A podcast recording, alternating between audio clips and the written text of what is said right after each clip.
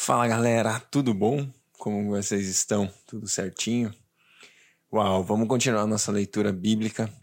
É, hoje é o nosso terceiro dia da quarta semana e eu estou muito feliz porque é, eu tenho entendido que nesse tempo é um tempo onde Deus tem é, resgatado na igreja a paixão pela Sua palavra. Aleluia. É tão importante que eu e você entendamos o quão precioso é ouvir ouvir a palavra de Deus, ouvir a palavra de Deus é, vai trazer a revelação de quem Deus é. Hoje, no finalzinho aqui, depois da gente ler, eu quero compartilhar um pouquinho sobre é, o rema, sobre aquilo que eu e você podemos extrair enquanto a gente lê a palavra de Deus. Mas a gente já chega nessa parte. Eu quero ler com vocês hoje Gênesis 47, Gênesis 48. Eu e a Sá vamos ler com vocês. E também Mateus capítulo 24. Sá, você faz uma oração pra gente? Amém. Pai querido, estamos diante da tua presença nessa hora. E eu te peço, Pai, que nesse exato momento, onde meu irmão e a minha irmã está, a tua presença possa envolvê-los, Deus. Eu, eu não sei se eles estão dentro do carro, se eles estão na cozinha fazendo alguma coisa, ou se eles estão simplesmente no lugar mais importante que podemos estar, no secreto contigo, Deus, ouvindo a tua voz, Pai. E eu peço, Pai, que nessa hora a tua palavra, Senhor, seja revelada ao coração deles, como somente você pode, como somente e unicamente você deseja falar com cada um de nós. Pai, mostra quem você é através das Escrituras e nós queremos que esse fogo jamais se apague. Em nome de Jesus, vem conosco. Amém. Gênesis 47 José foi dar as notícias ao Faraó. Meu pai e meus irmãos chegaram de Canaã com as suas ovelhas, seus bois e tudo o que lhe pertence, e estão agora em Gozen. Depois, escolheu cinco de seus irmãos e os apresentou ao Faraó. E perguntou-lhes o Faraó: em quem vocês trabalham? E eles lhes responderam: Teus servos são pastores, como os nossos antepassados. Disseram-lhe ainda: Viemos morar aqui por uns tempos, porque a fome é rigorosa em Canaã, e os rebanhos de teus servos não têm pastagem. Agora, por favor, permite que teus servos se estabeleçam em Gozem. Então o faraó disse a José: Seu pai e seus irmãos vieram a você, e a terra do Egito está à sua disposição. Faça com que seus pai e seus irmãos habitem na melhor parte da terra. Deixe-os morar em Gozen. E se você vê que alguns deles são competentes, ponha-os como os responsáveis por meu rebanho. Então José levou seu pai Jacó ao Faraó e o apresentou a ele. Depois Jacó abençoou o Faraó, e este lhe perguntou: Quantos anos o senhor tem? E Jacó respondeu ao Faraó: São cento e trinta os anos da minha peregrinação. Foram poucos e difíceis, e não chegam aos anos da peregrinação dos meus antepassados. Então Jacó abençoou o Faraó e retirou-se. José instalou seu pai e seus irmãos e deu-lhes propriedades na melhor parte das terras do Egito, na região de Ramessés, conforme a ordem do Faraó. Providenciou também sustento para o seu pai, para os seus irmãos e para toda a sua família, de acordo com os números de filhos de cada um. Não havia mantimento em toda a região, pois a fome era rigorosa tanto o Egito como Canaã desfaleciam por causa da fome. José recolheu toda a prata que circulava no Egito e em Canaã, dada como pagamento do trigo que o povo comprava, e levou-a ao palácio do faraó. Quando toda a prata do Egito e de Canaã se esgotou, todos os egípcios foram suplicar a José: Dá-nos comida, não nos deixe morrer, só porque a nossa prata acabou. E José lhes disse: Trago então os seus rebanhos, e em troca lhes darei trigo, uma vez que a prata de vocês acabou. E trouxeram a José os rebanhos, e ele deu-lhes trigo em troca de cavalos, ovelhas, bois e jumentos. E durante aquele ano inteiro ele os sustentou em troca de todos os seus rebanhos. O ano passou e no ano seguinte voltaram a José, dizendo: Não temos como esconder de ti, meu senhor, que uma vez que a nossa prata acabou e os nossos rebanhos lhe pertencem, nada mais nos resta para oferecer, a não ser os nossos próprios corpos e as nossas terras. não deixes que morramos e que as nossas terras pereçam diante dos teus olhos. Compra-nos e compra as nossas terras, e em troca de trigo, e nós, com as nossas terras, seremos escravos do Faraó. Dá-nos sementes para que sobrevivamos e não morramos de fome, a fim de que a terra não fique desolada. Assim, José comprou todas as terras do Egito para o Faraó, e todos os egípcios tiveram que vender os seus campos, pois a fome os obrigou a isso. A terra tornou-se propriedade do Faraó. Quanto ao povo, José o reduziu à servidão, de uma outra à extremidade do Egito. Somente as terras dos sacerdotes não foram compradas, porque por lei esses recebiam sustento regular do Faraó e disso viviam. Por isso não tiveram que vender as suas terras. Então José disse ao povo: Ouçam, hoje comprei vocês e suas terras para o Faraó. Aqui estão as sementes para que cultivem a terra. Mas vocês não darão a quinta parte das suas colheitas ao Faraó. Os outros quatro quintos ficarão para vocês como sementes para os campos e como alimento para vocês, seus filhos e os que vivem em suas casas. E eles disseram: Meu senhor, Tu nos salvastes a vida, visto que nos favoreceste, seremos escravos do Faraó. Assim quanto a terra, José estabeleceu o seguinte decreto no Egito, que permanece até hoje. Um quinto da produção pertence ao Faraó. Somente as terras dos sacerdotes não se tomaram propriedades do Faraó. Os israelitas se estabeleceram no Egito, na região de Gozen, e lá adquiririam propriedades foram prolíferos e multiplicaram-se muito. Jacó viveu 17 anos no Egito e os anos da sua vida chegaram a 147. Aproximando-se a hora da sua morte, Israel chamou seu filho José e lhes disse: Se quer agradar-me, põe a mão debaixo da minha coxa e prometa que será bondoso e fiel comigo. Não me sepulte no Egito. Quando eu descansar com os meus pais, Leve-me daqui do Egito e sepulte-me junto a eles. E José respondeu: Farei como o Senhor me pede. Mas Jacó insistiu: Jura-me? E José lhe jurou, e Israel curvou-se apoiado em seu bordão. Algum tempo depois, disseram a José: Seu pai está doente. Ele foi vê-lo e, levando consigo seus dois filhos, Manassés e Efraim, e anunciar a Jacó. Seu filho José veio vê-lo. Israel reuniu suas forças e assentou-se na cama. Então disse Jacó a José: O Deus Todo-Poderoso apareceu-me em luz na terra de Canaã e ali me abençoou, dizendo: Eu farei prolífero e o multiplicarei. Farei de você uma comunidade de povos e darei esta terra por propriedade perpétua aos teus descendentes. Agora, pois, os seus dois filhos que lhes nasceram no Egito, antes da minha vinda para cá, serão reconhecidos como meus Efraim e Manassés serão meus, como são meus Ruben e Simeão. Os filhos que lhes nasceram depois deles serão seus.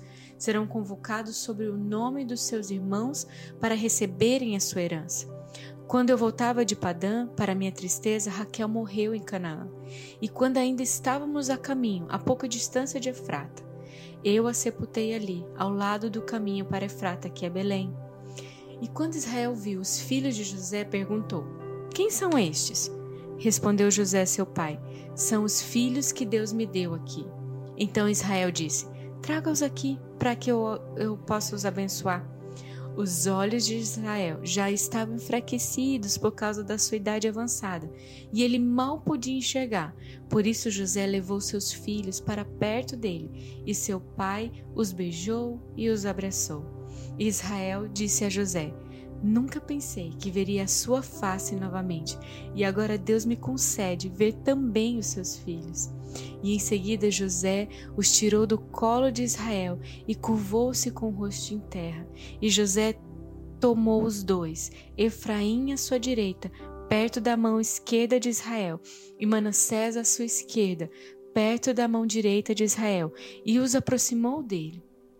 Israel, porém, estendeu a mão direita e pôs sobre a cabeça de Efraim, embora este fosse o mais novo, e cruzando os braços, pôs a mão esquerda sobre a cabeça de Manassés, embora Manassés fosse o filho mais velho, e abençoou a José, dizendo: Que Deus, a quem serviram os meus pais Abraão e Isaac, o Deus que tem sido meu pastor em toda a minha vida até o dia de hoje, o anjo que me redimiu de todo mal, abençoe estes meninos.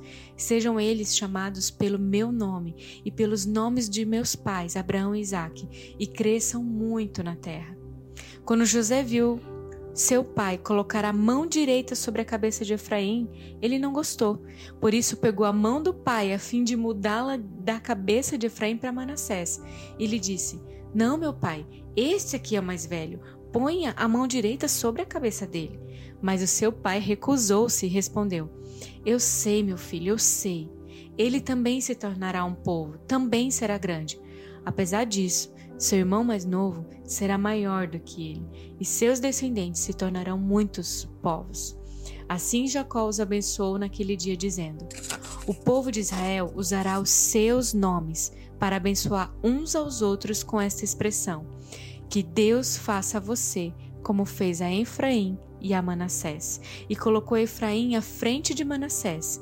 E a seguir Israel disse a José: Estou para morrer mas Deus estará com vocês e os levará de volta à terra dos seus antepassados. E a você, como alguém que está acima de seus irmãos, dou a região montanhosa, que tomei dos amorreus com a minha espada e com o meu arco. Mateus 24 Jesus saiu do templo e, enquanto caminhava, seus discípulos aproximaram-se dele para lhe mostrar as construções do templo. Vocês estão vendo tudo isso? perguntou ele. Eu garanto que não ficará aqui pedra sobre pedra, serão todas derrubadas. Tendo Jesus se sentado no Monte das Oliveiras, os discípulos dirigiram-se a ele em particular e disseram: Dize-nos, quando acontecerão estas coisas? E qual será o sinal da tua vinda e do fim dos tempos? Jesus respondeu: Cuidado que ninguém os engane. Pois muitos virão em meu nome dizendo: Eu sou o Cristo, e enganarão a muitos. Vocês ouvirão falar de guerras e rumores de guerras, mas não tenham medo. É necessário que tais coisas aconteçam, mas ainda não é o fim. Nação se levantará contra nação e reino contra reino. Haverá fomes e terremotos em vários lugares. Tudo isso será o início das dores. Então eles os entregarão para serem perseguidos e condenados à morte, e vocês serão odiados por todas as nações por minha causa. Naquele tempo, muitos ficarão escandalizados, trairão e odiarão uns aos outros, e numerosos falsos profetas surgirão e enganarão a muitos.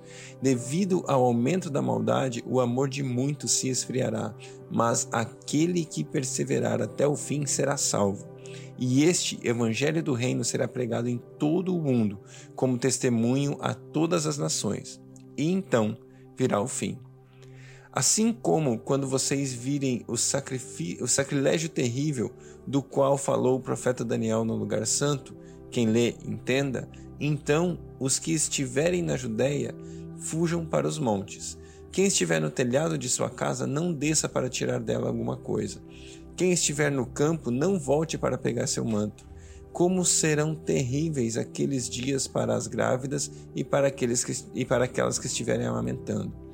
Orem para que a fuga de vocês não aconteça no inverno nem no sábado, porque haverá uma grande tribulação.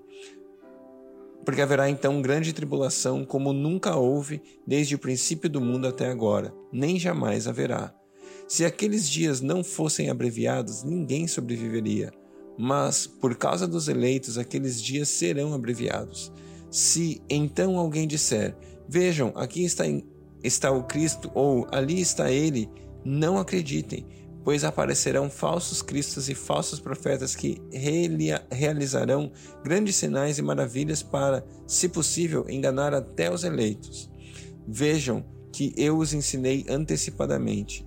Assim, se alguém disser, ele está lá no deserto, não saiam, ou ali está ele dentro da casa, não acreditem, porque assim como o relâmpago sai do oriente e se mostra no ocidente, assim será a vinda do filho do homem. Onde houver um cadáver, aí se, se ajuntarão abutres. Imediatamente após a tribulação daqueles dias, o sol escurecerá e a lua não dará sua luz, e as estrelas cairão do céu, e os poderes celestiais serão abalados. Então aparecerá no céu o sinal do Filho do Homem, e todas as nações da terra se lamentarão e verão o Filho do Homem vindo nas nuvens do céu, com poder e grande glória. E ele enviará os seus anjos com grande som de trombeta, e estes reunirão os seus eleitos dos quatro ventos, de uma a outra extremidade dos céus. Aprendam a lição da figueira. Quando os ramos se renovam e as folhas começam a brotar, vocês sabem que o verão está próximo. Assim também, quando vierem todas estas coisas, saibam que ele está próximo, às portas. Eu asseguro a vocês que não passará essa geração até que todas as coisas, todas estas coisas aconteçam. Os céus e a terra passarão, mas as minhas palavras jamais passarão. Quanto ao dia e a hora, ninguém sabe, nem os anjos dos céus, nem o filho, senão somente o Pai. Como foi nos dias de Noé, assim também será na vinda do filho do homem. Pois nos dias anteriores ao dilúvio, o povo vivia comendo e bebendo, casando-se e dando-se em casamento, até o dia em que Noé entrou na arca, e eles nada perceberam, até que veio o dilúvio e os levou a todos. Assim acontecerá na vinda do Filho do Homem. Dois homens estarão no campo, um será levado e o outro será deixado. Duas mulheres estarão trabalhando no moinho, uma será levada e a outra deixada. Portanto, vigiem, porque vocês não sabem em que dia virá o meu Senhor. Mas entendam isso: se o dono da casa soubesse a hora da noite que o ladrão viria, ele ficaria de guarda e não deixaria que sua casa fosse arrombada. Assim vocês também precisam estar preparados, porque o filho do homem virá numa hora em que vocês menos esperam. Quem é, pois, o servo fiel e sensato, a quem seu senhor encarrega dos demais servos de sua casa para lhes dar alimento no tempo devido? Feliz o servo que seu senhor encontrar fazendo assim, quando voltar Garanto que ele o encarregará de todos os seus bens. Mas suponham que esse servo seja mau e diga a si mesmo: Meu senhor está demorando. E então comece a bater em seus conservos e comer a sua bebida e beber com os beberrões. O senhor daquele servo virá num dia em que ele não espera e numa hora que ele não sabe. Ele o punirá severamente e lhe dará lugar com os hipócritas, onde haverá choro e ranger de dentes. A palavra de Deus, isso que eu e você estamos fazendo aqui todos os dias, é muito importante. A palavra, palavra, né, entre aspas aqui, palavra, ela tem duas origens, né, na, na, na origem da Bíblia, na tradução. Ela pode ser o Logos e o Rema. O Rema, ele é fruto do nosso, é, do nosso investir no Logos. Então, o que você está fazendo aqui, lendo a Bíblia, ouvindo a palavra de Deus comigo, ouvindo a palavra de Deus aqui nesse grupo que a gente está chamando de Bíblia, o que você e eu estamos fazendo aqui é plantar, é regar, é cuidar do Logos. Eu e você estamos nos alimentando do Logos, nos alimentando da palavra de Deus, porque em qualquer momento, e fique esperto, meu irmão, porque em qualquer momento, esse Logos vai se transformar em rema para você. E um rema é capaz de sustentar a sua vida por para sempre. Para sempre o rema, o rema, o que que é o rema? O rema é a revelação da palavra de Deus. O logos é a palavra inscrita, é a lei, é o texto mesmo. Mas quando o logos se transforma em revelação para você, quando o texto se transforma em, vida, em verdade, em rema para sua vida, isso se transforma em alimento que faz seu coração queimar, faz seus olhos abrir e faz você enxergar mais longe. Então hoje aqui, nesse dia, nessa, nessa evolução que nós estamos, na quarta semana, no terceiro dia de leitura, eu quero incentivar você. Você está regando o seu logos.